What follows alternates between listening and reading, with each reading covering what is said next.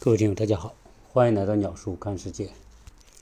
前不久，在美国的社交媒体上爆出的一件事情，震撼了几乎所有看到相关报道的人，因为这件事实在太挑战人类的底线。这个就是网上所说的“硅谷渣男”美国版的林生斌。其实，在我了解到这件事之后，也给了我内心极大的触动。我们想，人之所以为人，是因为他有人性，他有道德，他有价值观。一个有道德、有价值观、有人性的人，他做的事情一定有人该遵守的底线。但是，这位美版的林生斌，所谓硅谷渣男，他所做出的事情，只能用一个词叫“毫无底线”来形容。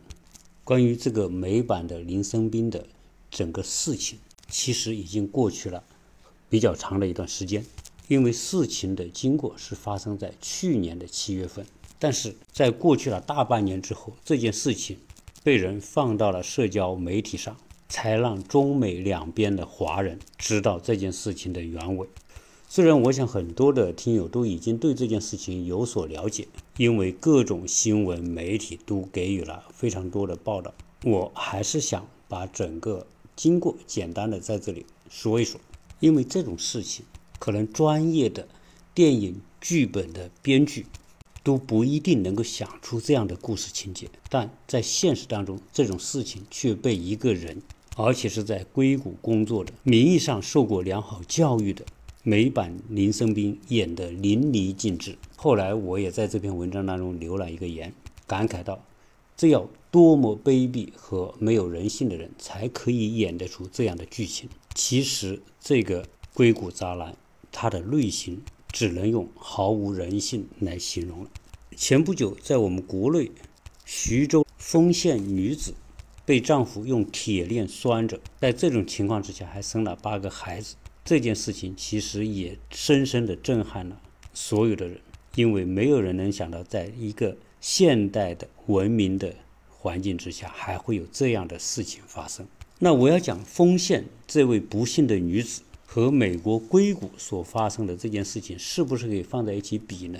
其实它没有太多的可比性，但是唯一可以说的就是，在这样一个文明时代，还是有人击穿做人的底线。这个美版的林生斌，从人性和品格上来说，未必会比那个用铁链锁着妻子的那一位愚昧的男人好到哪里去。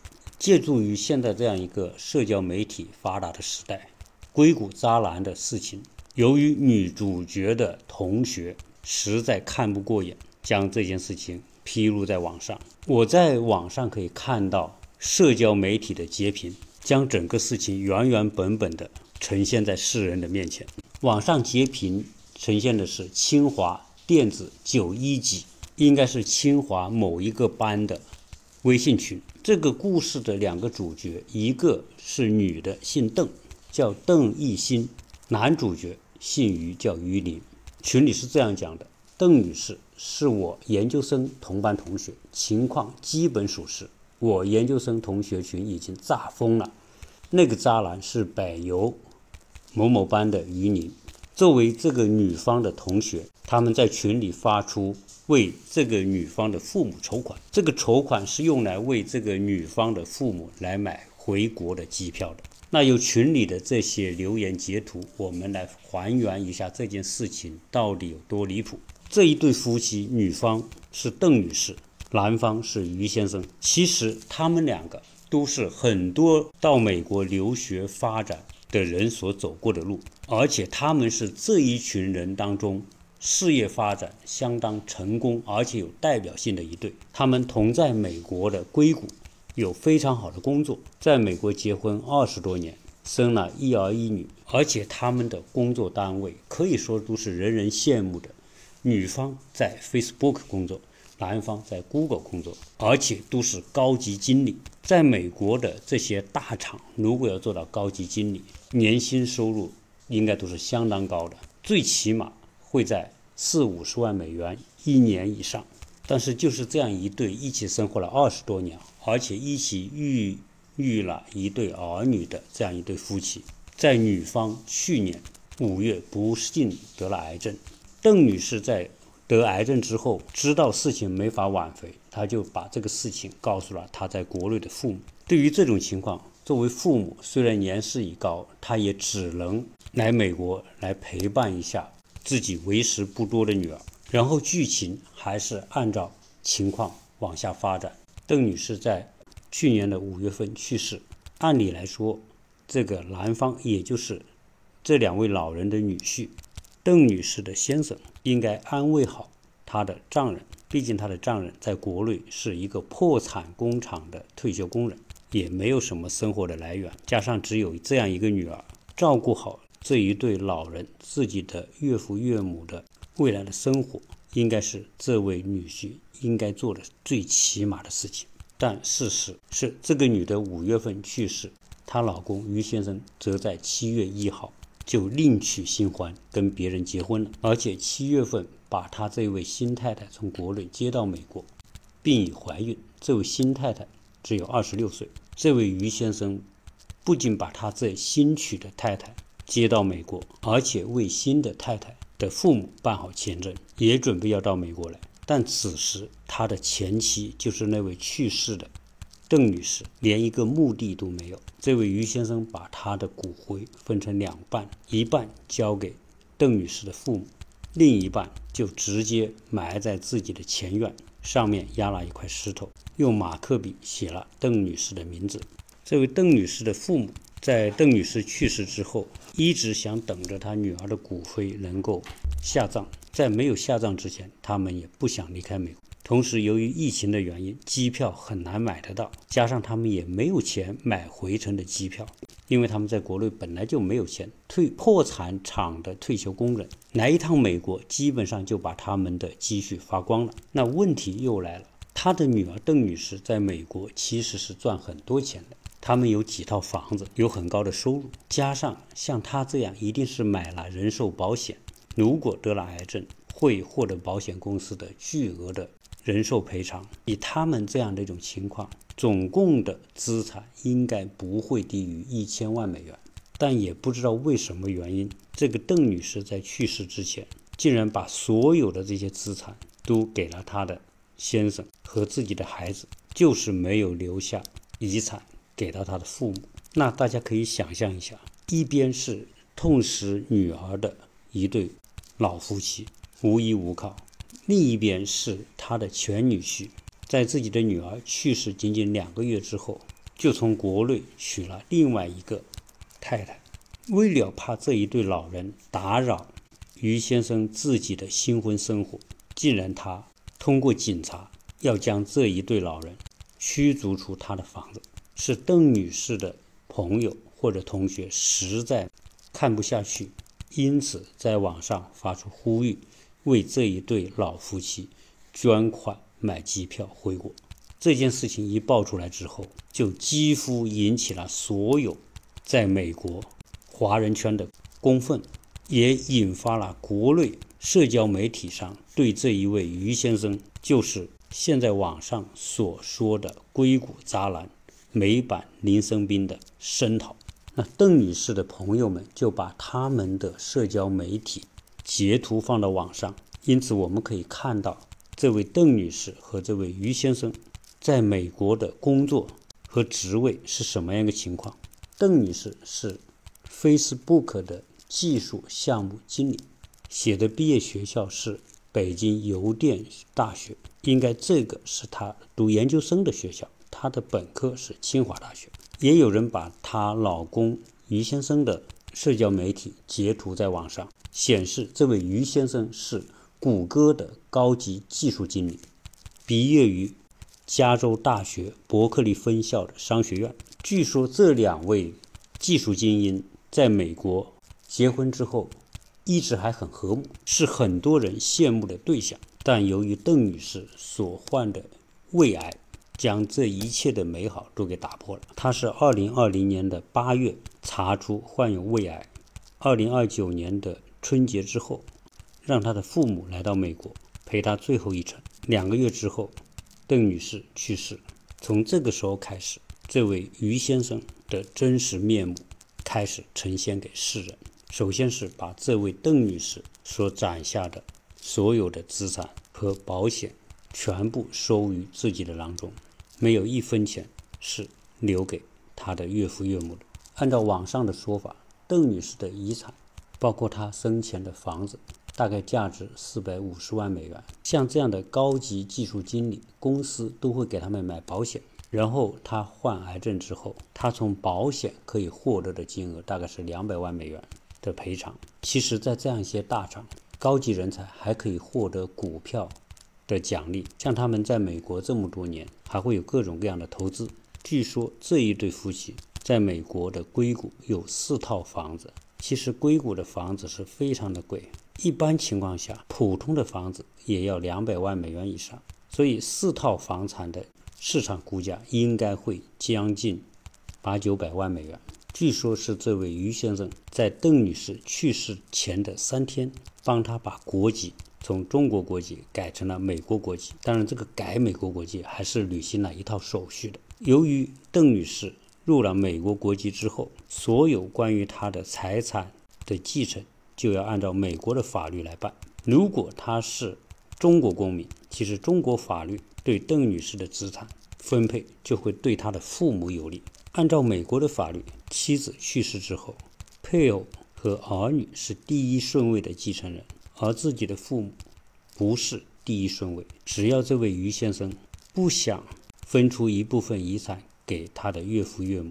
他的岳父岳母就可以一分钱都得不到，这就是有文化的流氓能干出的丧心病狂的事情，就是在自己的太太去世之后，把所有的资产都加以鲸吞。其实，任何一个有点良心的人，他的妻子是这一对老夫妻的唯一的女儿，在他去世之后，自己家里有那么多的资产，你怎么样要安排好他们的后面的生活？但是这一切都不在于先生的考虑范围之内。不仅如此，让世人气愤的是后面的这些事情。这位于先生在鲸吞了妻子所有的遗产之后，就开始规划自己的新生活，把自己妻子的骨灰就八个坑埋在前院，同时火速的娶了一个新婚的妻子，并且把她接到美国，住进了由邓女士。打拼所买下的房子，而据说这位新婚的妻子是这位于先生在拿到妻子的死亡证明之后，火速在婚恋交友网站上认识的，而且在认识九天之后就结婚了。由于他在网上新交的这个女友没法到美国去，结果这个于先生就干脆通过网上进行了跨国结婚，领了结婚证。更有人在网上披露出来说，这个男方的父母在邓女士还在世的时候，知道她没得救了，就开始四处为他的儿子找对象，甚至连新的婚礼都给规划了。而且，这位于先生的父母竟然替于先生在国内为他的儿子要找的女朋友来面试，并且在国内的一些媒体还登出了征婚启事。这种事情。被披露出来之后，所有的人都惊掉了下巴，说从这个于先生能做出这些事情，可以看得出来，这里面是有渊源的。因为这位于先生的父母一定是那种特别自私的，为了自己的利益可以不顾一切的那种人，才可能教出自己的儿子的这种德行。所以有人就说，二十年的夫妻的以沫相濡，也抵不了。仅仅认识九天的相识的对象，这只能是说这位于先生的演技实在非常的高明。有人说，如果装能装一辈子，那就不再是装了。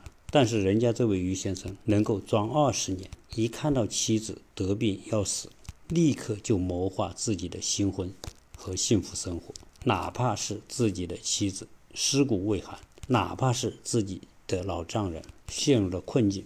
他也可以在所不惜。这位于先生新娶的妻子来到美国，住的房子、吃的、穿的、花的，其实都有邓女士的一份。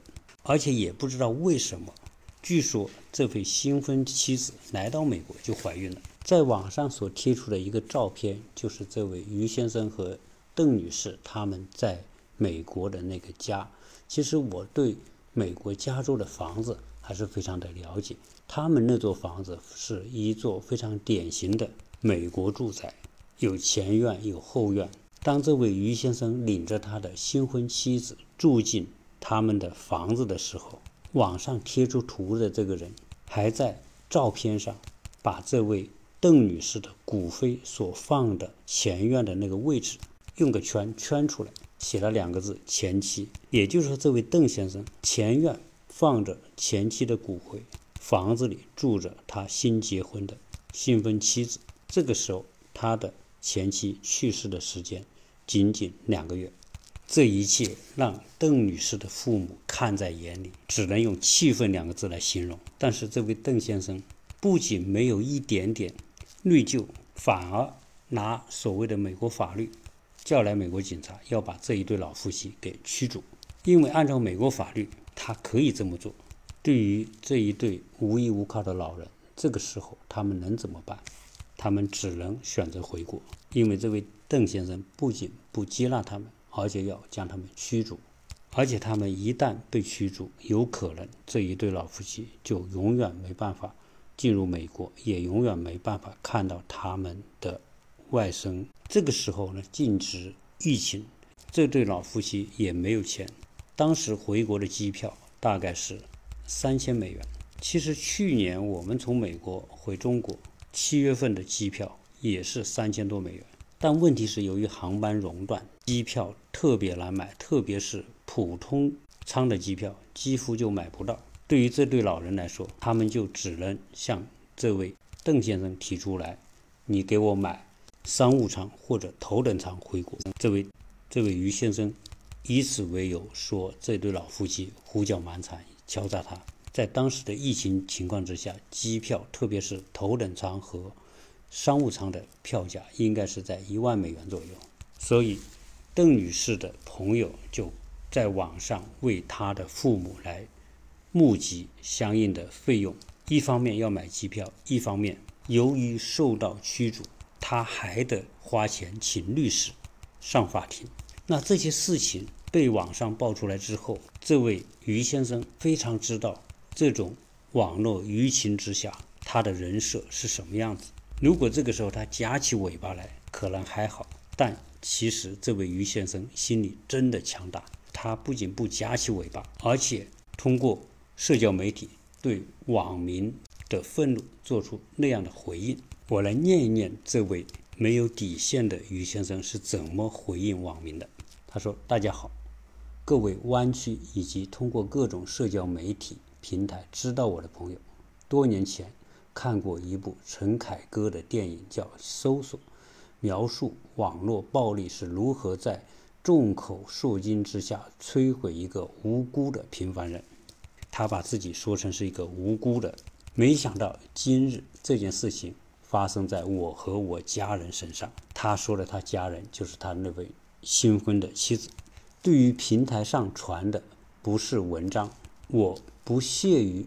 对里面完全失实的内容做出辩解，只想对各位还没有失去理性的朋友说一些我的心里话。这是其中的一段，你只要听完这一段，就会知道这个人内心其实是极其的没有良知和变态的。有人把他的回应做了一些总结，第一是他说他愿意给邓女士的父母一点钱。但是这点钱要以年金的形式，就是每个月发放的形式给他。但是邓女士的父母不答应，他需要一次性给到他们。于是这位于先生同意拿出五点四万美元给邓女士的父母。而这位邓女士在去世之后，这位于先生从邓女士的身上获得的资产至少有四五百万美元。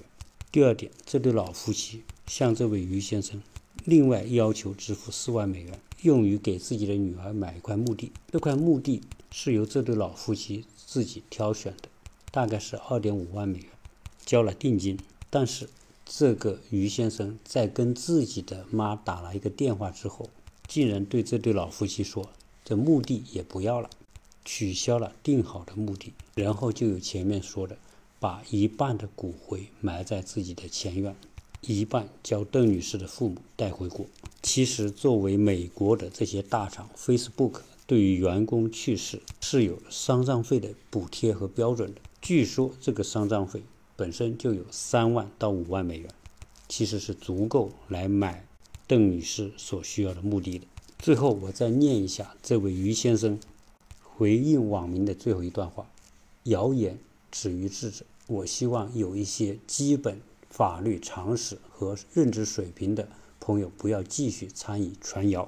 对于通过网暴、谣言重伤我的家庭、披着羊皮利用群众的同情之心来诽谤我的人，我会依靠法律手段将谣言制造者绳之以法。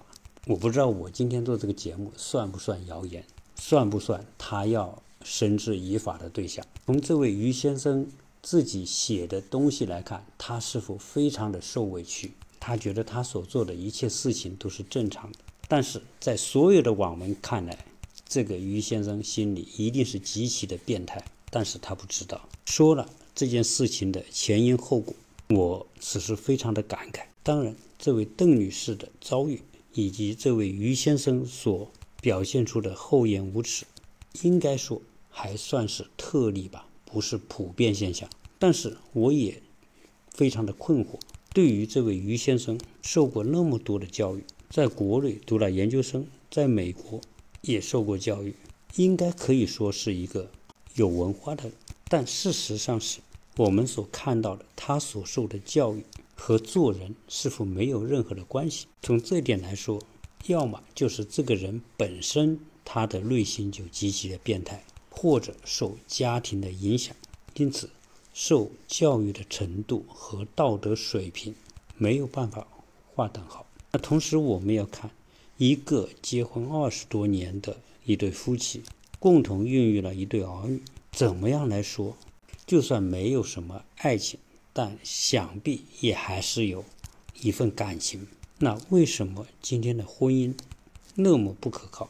按照这位于先生的理解，婚姻就是要快乐，能找到新婚的妻子。他就会过上快乐的生活，而其实，可能在他的骨子里，婚姻就是一个有价证券，是一个投资，是一个买卖。只是他命好，因为得癌症的不是他，而是他的妻子，所以他妻子前面二十多年所做的一切，都成了他的投资回报。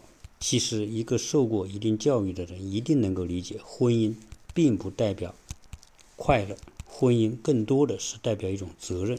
一种担当，一种包容，而恰恰相反，这位于先生的理解是婚姻是一种可以用来消费的对象，所以这位于先生的内心的冷酷是超乎人们想象的。当然，他的这位新婚的妻子未来会有什么样的命运，大家不得而知。可能此时这位二十六岁的新婚的妻子还会很庆幸，他能够通过跟于先生结婚。可以说是闪婚，而去到美国，去到那边就有好房子住，有好吃好穿好生活。其实他不知道，他是生活在另外一个冤魂之上。对于这样一个邪恶的人，不排除新鲜感过去之后，这位于先生再给这位新婚的妻子设计一个圈套。在美国，这种圈套是很容易设计的，甚至再通过这样一个圈套再发一笔财。当然，我们不能通过这个于先生的事情去否定所有的教育，但是我们一定可以知道，这个于先生虽然读了很多书，受了很多年的教育，但这个人内心一定缺少一种东西，这种东西就是人性和内心的人文关怀，而更多的是有很强的算计的能力和不择手段，哪怕击穿道德底线。其实这个人。到今天这个时候，只能是说他内心极其的强大，或者说极其的黑暗。他可以无视整个地球上所有的华人对他的这种愤慨，他甚至可以承受他所有的熟人、朋友、同学在认清这样一个人的本性之后，他还可以选择去过所谓的幸福生活。所以我只能说，这个人的内心强大到了。变态的程度，而且这个人的内心除了自私之外，其实没有别的东西，可以将自己的内心冷酷到这样的程度，实在是匪夷所思的事。所以，我想在现在这个阶段，当我们面对教育的问题，对于孩子来说，如何培养出一个人内心的情怀？因为有情怀的人，才真正懂得浪漫，才能获得精神愉悦的来源。有人把他比喻为美国版的林生斌，其实这个人的底线比林生斌要低太多了。关于这位硅谷渣男的事情，我想他会成为很多人的反面教材。也希望这件事情可以唤醒更多的人对婚姻的认知，对人性的呼唤。只有更多的正面的人性，才会让家庭更加的温暖，让这个世界变得更加的感动。从这件事情，我们可以看得到，人文教育是一个人、一个有温度的人的立身之本。虽然受了很多教育，学了很多知识，如果缺少人文的素养，这个人不管。做到什么样的职位，不管有多少钱，其实都是一个失败的人。因为我们可以想象，这位于先生他的朋友、他的同学、他的亲戚会如何看待他以及他的家人。他们虽然可以选择无视这些，但毕竟人还是生活在社群之中的，是脱离不了和社会环境的。今天聊的这些内容有点沉重。但它确实是我们当今这个社会需要警醒的话题。谢谢大家收听。